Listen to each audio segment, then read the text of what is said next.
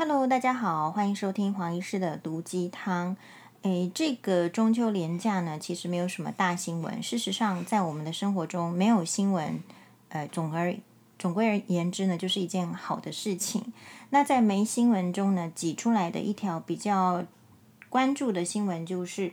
名嘴朱学恒哦，还有这个民众党的立委，还有这个高虹安哦，以及资深的媒体人黄伟汉。合唱《塔绿班之歌》，并且录制成长达一小时一分钟的影片，上传到 YouTube。然后，因为呢，这个歌词中啊，其实是针对这个塔绿班哦，有这个蛮蛮不好的字眼，引发了争议。什么字眼呢？啊、说人家是绿畜，畜就是畜生的畜，还有圣张氏啊，圣张氏是哎，就是很像是圣战士，可是呢。诶，人家不是圣战士，说人家是蟑螂的圣张氏等字眼引发争议。好，那这个这个，首先呢，就是说我们在印象中，因为在这个中秋节，我们就会想到说，你就会看 YouTube 影片。然后我觉得你每一个人呢，你这个喜好的 YouTube，然后你点进去之后，其实它就会出现很多相关的影片嘛。比如说，如果黄医师有在做。Shiho 的瑜伽，好，S H I H O 就是日本的，诶，之前名 model，呃，Shiho 的瑜伽每天做，那我是，呃，点开他的 YouTube，然后他有一段、两段、三段做，你就会发现 YouTube 推荐的影片哦就是这样。那另外来讲，就是说，如果像黄医师有在听老歌的人，诶，我们这种 YouTube 影片，然后上传，然后做成一个小时。的这种影片呃歌曲的话，其实比较有印象的，跟政治有关系的。事实上是在某一年的台北市长的选举里面，哦，台北市长选举那个时候有一个候选人，我们已经我已经忘记他是谁了，但是呢，我很清楚的印象中知道他在政见发表会的时候唱了呃李丽华的一首歌，好像是叫做呃什么。哎，对不起，不是李丽华，是李丽芬啊。李丽华是更早期的，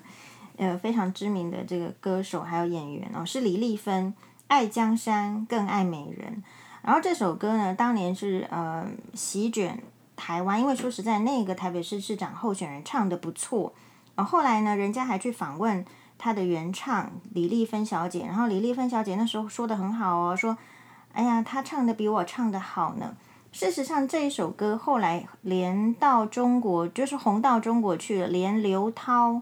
呃，还有就是呃，另外一位谁，他们在比如说很重要的大型晚会上都唱这首歌。这首歌叫做《爱江山更爱美人》啊，词曲创作者好像是小虫。所以其实台湾真的有很多的这个创作人才，还有是歌曲人才，这些歌曲啊都能够撼动人心。呃，然后你会有很多影响。那在更推到之前，其实，呃，可能变成政治歌曲，或者是说在政治的风暴当中呢，扮演一些角色的，通常就是要用这种歌曲的力量，呃，然后来感动人心。比如说，可能我们比以前比较常听到的是，诶，这个王芷蕾所唱的《台北的天空》。当然，如果你年纪很轻的话，就不会记得这首歌。这首歌呢，非常的难唱。啊，或者是说类似像是张艾嘉啦等等滚石巨星哦，大家一起来唱的叫《快乐天堂》。快乐天堂怎么唱呢？比如说它是呃，河马张开口吞掉了水草，全世界点起了希望，大概是类似这种这种歌词，然后这种曲调啊，听起来很舒服啊。那但是呢？哎，所以这个呃所谓的塔绿班之歌还是什么什么之歌呢？基本上黄医师没有点进去，没有点进去听，是因为听起来就很幼稚啊，听起来就不会让黄医师的心情好。那为什么会有这首歌呢？主要我想还是会让某一些人心情好，然后所以就这样就就就就是会有这首歌的制作。那如果是朱学恒他来主导这个事情。呃，然后发表这样子的 YouTube 歌曲的话，其实黄医师不不意外，不意外是说他之前呢，也就是送了一堆白色的花去到卫福部门口给陈时中部长啊，然后有点类似像是呃利用民间的这种丧礼的习俗去有点去叫人家要好好的振作啦，好好为疫苗的事情做，他好像有点是这个风格啊。然后黄医师自己本人的话。曾经也上过就是政一些呃政论节目，所以呢，诶也有幸呢可以看到朱学恒先生本人啊、哦，就是人生这个人称宅神呢、啊。哎，我是不太知道为什么叫宅神，哈，因为我没有特别追他。但总而言之呢，他是一个比较偏可能偏蓝的一个政治呃讲这个政治啦社会的这种时事观察家。好，就是我其实有幸呢在录影的场合里面呢。诶，看到他本人，那他本人的话呢，大概就是就是如你在照片中所说的，大概没有比胖虎瘦了哈，是是比较偏高壮体型的人。然后我们在录影的时候，其实会看到很多人，有些人呢可能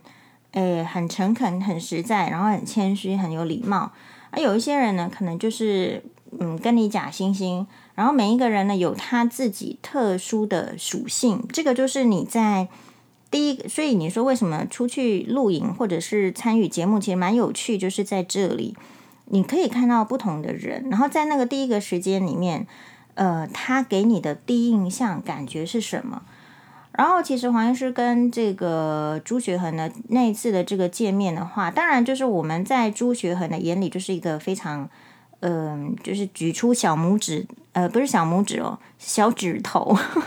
可能在他眼里是一个就是呃无足轻重的人，然后或者是说，可能在同样的那个录影的场地，他比较熟悉，或者是怎么样都有可能。总而言之呢，他给我的感觉是，其实他有一点高傲，呃，高傲就是说，诶，可能当然了，我同意，就是说在在他的分析观察里面。假设我们不是专家的话，可能会觉得他整理的不错哦，讲的蛮蛮好的，蛮整理的，然后有发表出自己的意见，所以他才有在名嘴界的一席之地嘛。但是因为黄医师看过非常多名嘴，就是你台面上看到的名嘴，其实除非是财经的，因为我比较不会去上财经的节目，财经名嘴啦比较少遇到之外，其实很多名嘴黄医师都遇过。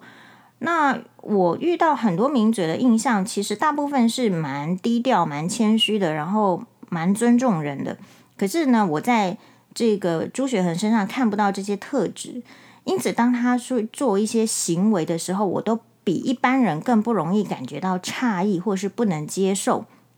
因为你会知道，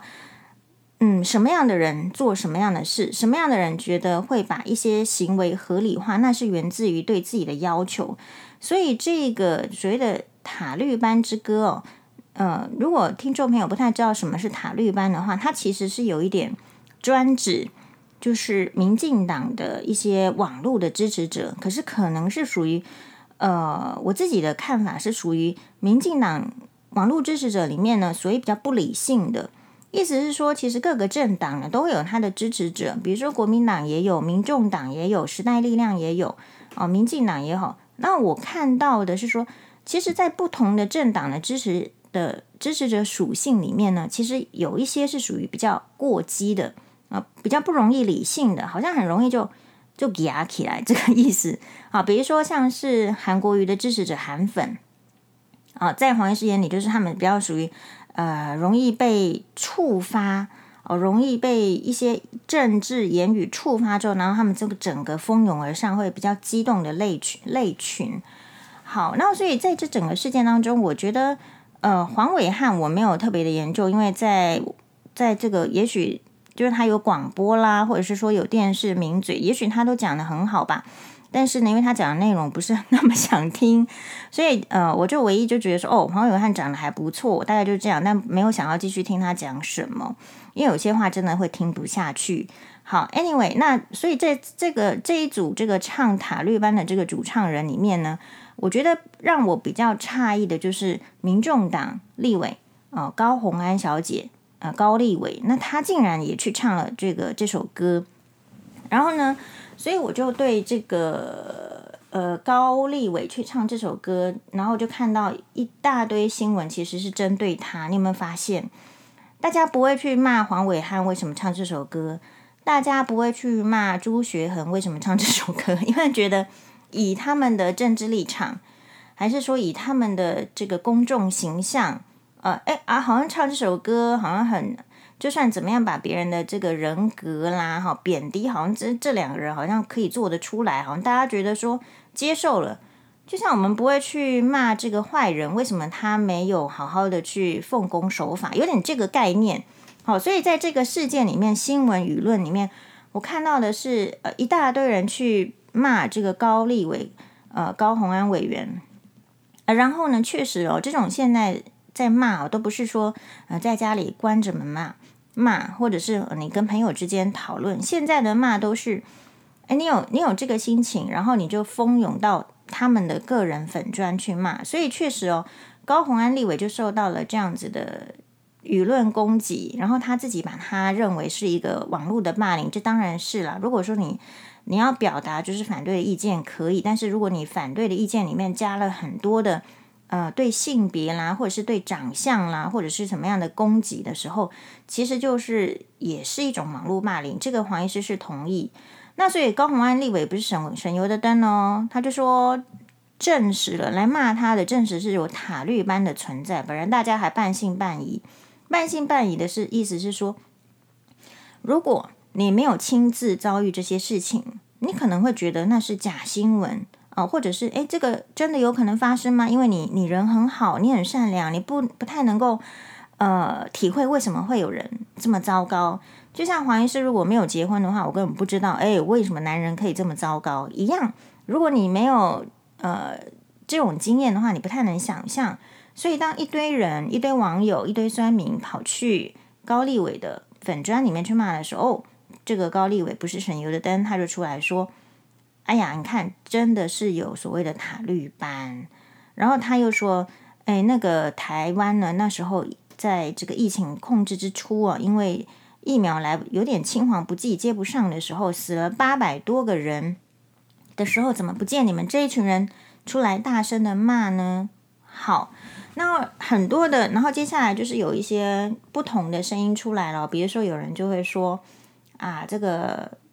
高虹安应该要道歉，好，然后甚至呢，这个呃也是名嘴，也是知名的主持人，然后非常有影响力的周玉蔻哈，Coco 姐。她也说：“哎呀，这个高虹安的这个小女孩不懂政治的险恶，就被人家这样拉过去了吗？啊、或者是呃，这个时代力量的邱显智邱委员，我觉得他倒是讲的挺好的。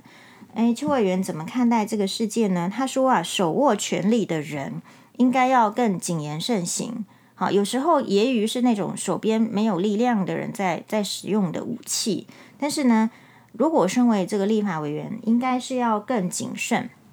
好，所以就是你大概在，如果你关注新闻，你可能会注意到这一点。那黄医师很就是说特就很好奇，好奇就是说，哎，怎么好像高虹安立委跟这件事情跟这个朱学恒的那种感觉，那种油腻腻的感觉，应该是搭不上边的啊？高红安立伟不就是一个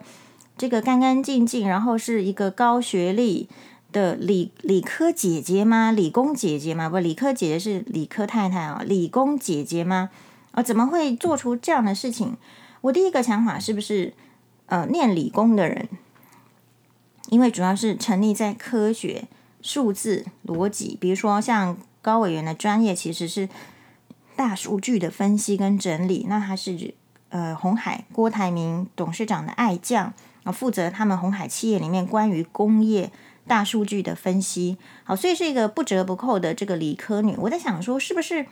呃，念理工的理科的女生，在比较容易就是就被人家在文化上啦，或是政治上影响，会不会这样？就像是有时候我就不明白，我们有时候呢在医师群组里面讨论，其实我就看到个明显的现象，比如说呃，政府。哈，或者是这一些，因为政府主要是文文组类型的人在掌控嘛。好，这种，然后呢，其实他可以用出一个健保，哎，然后呢，就让这个医生的这个就是打压这个医护人员，然后医师的这个你能赚多少钱，甚至呢，在今年的年初的时候，即便疫情都开始了，还可以去讨论，就是天花板的制度，就说一个材料我只限定你就是最高是多少钱，可以用各种方法。嗯，来搞我们这个医科人啊。但是当他用想要用同样的手法去搞这个律师的时候，哎呀，说你这个好像那时候有这个风风气，有个风声出来的时候，说你这个诉讼费呀怎么样怎么样，说有个想要去弄个规范的时候，你看不一样，无疾而终。所以这件事情让黄医师心里衍生出啊，原来理工人、医科人比较好搞。哎，我用一些这个，呵 呵是不是？所以你说，呃，学习为什么要学习？那你不学习，没有一些文史的背景，或者是你就是很专注在理工讲科学，你的你的逻辑是不是跟那些文史人是不太一样的？好，所以我就想说，是不是这个？我就去看了一下高委员的这个背景哦，确实是高学历啦，比如说北一女啊，然后师范大学的资讯工程系。然后台大的这个可能是诶资工研究所，然后再去美国的新西提纳大学，去学这个机械工程，就是拿到更高的学位。所以这边为什么去讨论这个学位这个事情？就是说，呃，你有高学历是要做什么？那你的判在高学历是应该是协助你的生活，协助你的判断。可是当你遇到了一个就是在职场上的这个利益的这个冲突的时候，你是不是会你的高学历有没有办法帮助你坚持你的理想？还是你的高学历并没有办法？还你怎么样在？当然政治的环境比较复杂，所以你在政治的环境中，你是不是要为了获得自己的一些声量啦，或者是利益啦，或者是合作，你必须放弃你本身就长期以来的教育？还有这种生活的坚持呢？有没有这个可能？那这件事情对我们一般妇女也很有意义哦。这个意义在哪里？这个意义就是说啊，就是你你读了很多的这个书知识，除了这个理理科专业之外，其实你一定还是会有很多的人文的灌输，不然你不可能，你没有先学会文学，你们很难去学数学。哦，就是说，所以你看他这个，虽然小学是一起教的数学跟什么，可是你会发现中文不太好的人，其实数学有时候也学不下下去。好，那所以为什么说这个高红安在这件事情上的这个，呃，你看到他的这个问题点呢，其实跟我们很多女生是一样的，就是你的教育、你的家庭灌输你的这个做人的思想，有没有办法在你的职业当中，或是在你的婚姻当中实践呢？哦，常常我们说人呢，这个大家都是学圣贤事，也就是说你的教科书里面并不会写陈进兴点点点点点，你的教科书里面并不会写说那些关在监狱里面的犯人小偷点点点点点，你的教科书里面你学的，你家里面人的人希望你看的都是圣圣贤书。都是什么？孔子说什么啦？庄子说什么啦？哈，那就是有名的人说什么？居里夫人说什么？好，那这问题是你学到的这些东西，跟你的现实生活中是不是可以应用呢？我自己比较大的心得是说，哦，你结婚之后有点难啊。你结婚之后，就是说这个社会对这个女生的女性的这个栽培，给你很多的灌输的知识，结果你结婚之后，人家发现说你要听婆婆的，可是婆婆没有念书啊。那可是婆婆就说她说的是对的，那你这个时候你会不会觉得，那 我，我前面三十年的人生，或是我前面二十年的人生是在干嘛？如果说到一个地方去，就是因为是婆婆，所以婆婆说的是对的，那那我们之前的学习是要是要干嘛？需要运用？那那这样子的人家，他需要去就是娶娶媳妇的时候就要去看条件吗？你需要看媳妇聪不聪明，DNA 好不好吗？你需要看他有没有念到大学吗？不需要啊。哦，所以这个就是生活上很值得重视的思考。所以，呃，很多的这个媒体下面就说，哦，高虹安应该要道歉吗？甚至就是说，很多专题是这样子的文章就出现了。但我们要看哦，你们你们发现这个社会有没有问说，这个朱学恒要不要道歉？也许大家已经放弃他，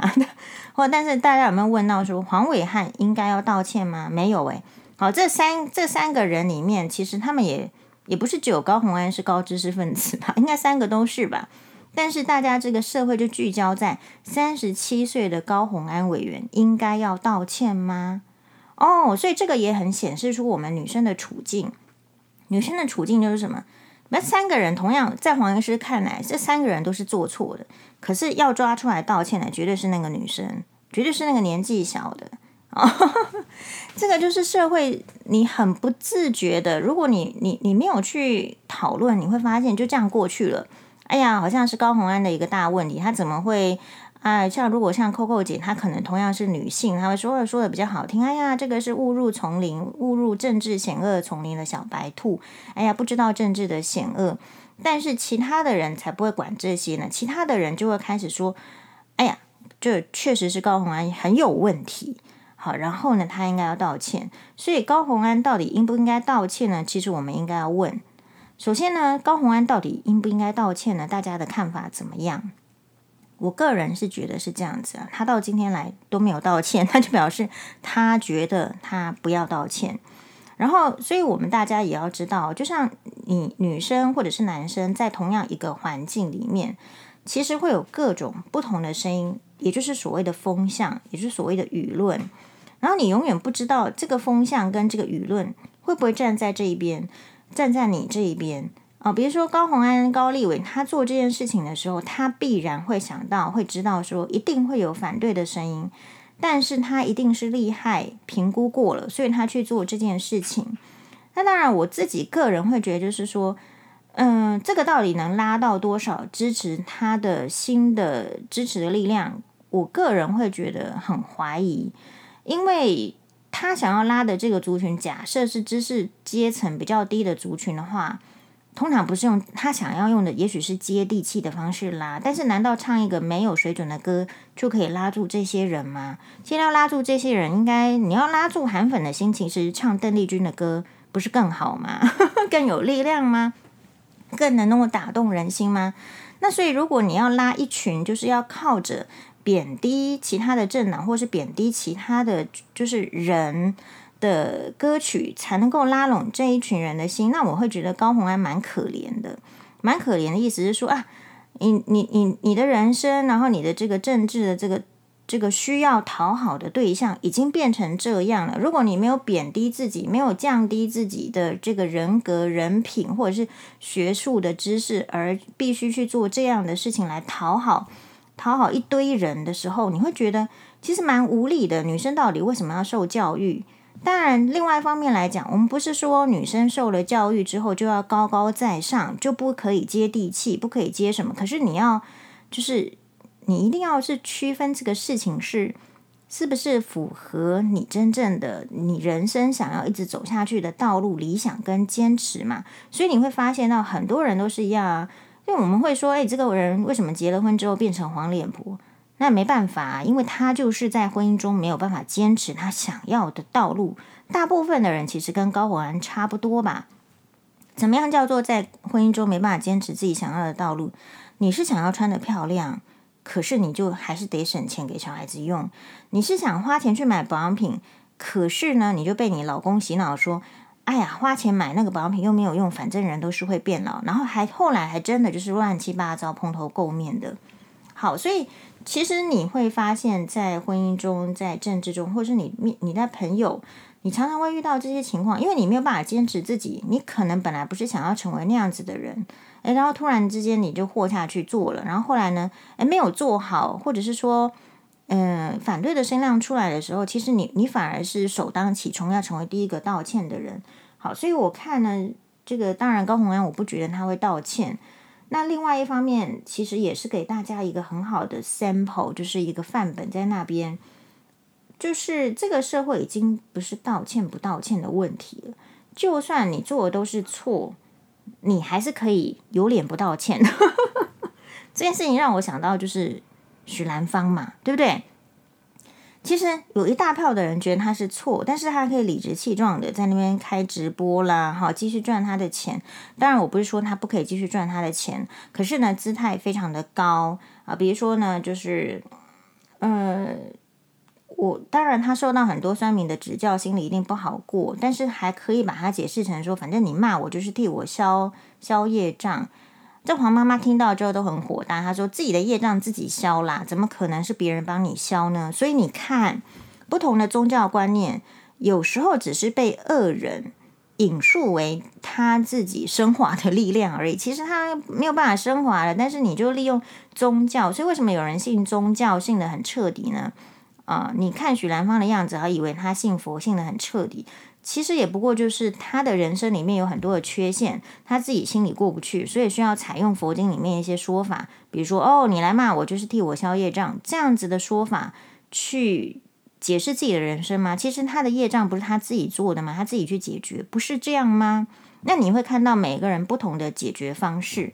所以你说像黄医师现在活到这把年纪哦，已经没有期望别人应该要道歉了。因为应该要道歉与否这件事情，其实是取决于那个人内心对自我的要求，还有每一个人其实能不能面对真实的自己。就是说，大家都会把人非圣贤挂在嘴巴上，没有错。而且，其实台湾人相对在这件事情上非常的宽容。比如说，可能小猪罗志贤，呃，罗志祥，人家这个中国人就不不想看到他，因为中国人太多。但是呢，他还可以在台湾怎么样来想，就是寻求发展。就台湾对于一个可能不是那么完美的人，好，或者是说你看到谢欣啦，或者是什么蝴蝶姐姐，就算有那样的事件，他们要出来的时候，其实台湾人也不是那么的义正言辞的不爽或不 OK。其实台湾人对，有时候我觉得台湾人的这个问题是，其实台湾人对道德的要求并不高，所以常常只是一时的在那边。话休就喊一下，你要有道德哦，你要道歉。可其实台湾人对于道不道歉这件事情根本不是那么在意。所以当我们群体的氛围对别人道不道歉这件事情不那么在意，并不像日本那么在意的时候，日本以前道歉是要切腹的嘛，所以日本人很在意你要不要道歉。那台湾人相对没有那么在乎道歉的时候。啊，那你就不要在那边喊说他要不要出来道歉，他应该道歉，因为你整体社会的氛围就从来没有在乎过道歉不道歉这件事情。所以反过来说，你在你的生活里面，如果你遇到一个你觉得对方应该要道歉，你心里才会过得去的有这种结的话，那我劝你最好是去看那个琼瑶小说就好了，心有千千结 啊，或者是说去看那个蝴蝶结很漂亮啊，对不对？就是你自己要在因为就是。别人要不要道歉这件事情有心结的话，事实上你会搞得自己很痛苦哦。所以像黄医师的话，为什么可以比较呃看开？是因为我从来好像不在意前夫跟前婆婆到底要不要对我道歉，就是刚刚提到的要不要道歉，会不会去审视自己的行为，那不是我们五年、十年教得来的事情，那是人家二十年、三十年、四十年、五十年，甚至是像前婆婆她七十年，她七十年的人生，她自己给自己的。这种形塑他的人格人品，然后来决定他会有什么样的行为。我怎么可能？因为我一时之间遇到这件事情，然后我就说：“哎，你要来道歉啊！你如果不道歉，我就怎样怎样怎样。”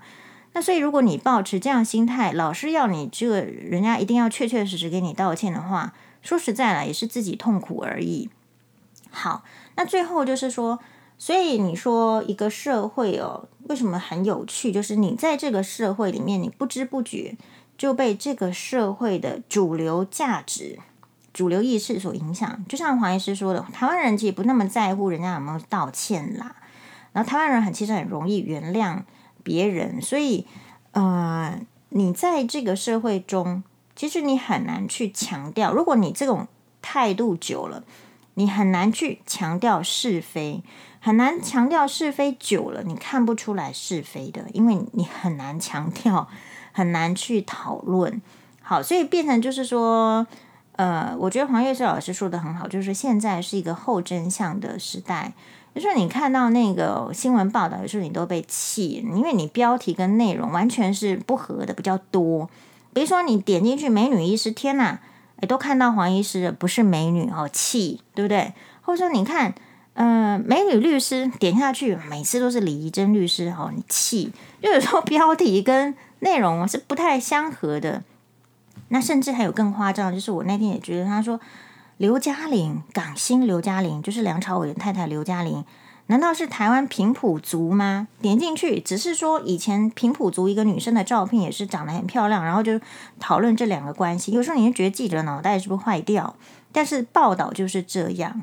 所以有时候呢，嗯，你你会发现，如果有一些专业自己没有尊重自己的时候，当然就会有其他的自媒体兴起，你就觉得你的时间怎么能够看那样子的报道呢？好，所以呃，这边就没有说什么对世代啊年龄的歧视，好，但是你确实可以从三十七岁的呃高虹安立伟身上，你看得出一些端倪，所以。三十七岁，他很不简单哦。他曾经是那个什么，嗯，有一些比赛的冠军什么，反正他不是一个简单的人物。所以，红海的郭台铭也不是一个简单的人物嘛。好，不简单的人物采用的人，他一定不是简单的人物。但是在这件事情上，我们有很多值得学习的地方。好哟。哎，然后我们昨天有一集说这个什么台湾史啊，呃，有有一个网友回应说，现在他这个高中的女儿说有学台湾史哦，也有学中国史，都有学哦，那很好哦。其实也常常我有时候会提出个疑问是，现在年轻人要学很多，可是就没学礼貌。OK，Thank you，谢谢大家的收听，马丹呢。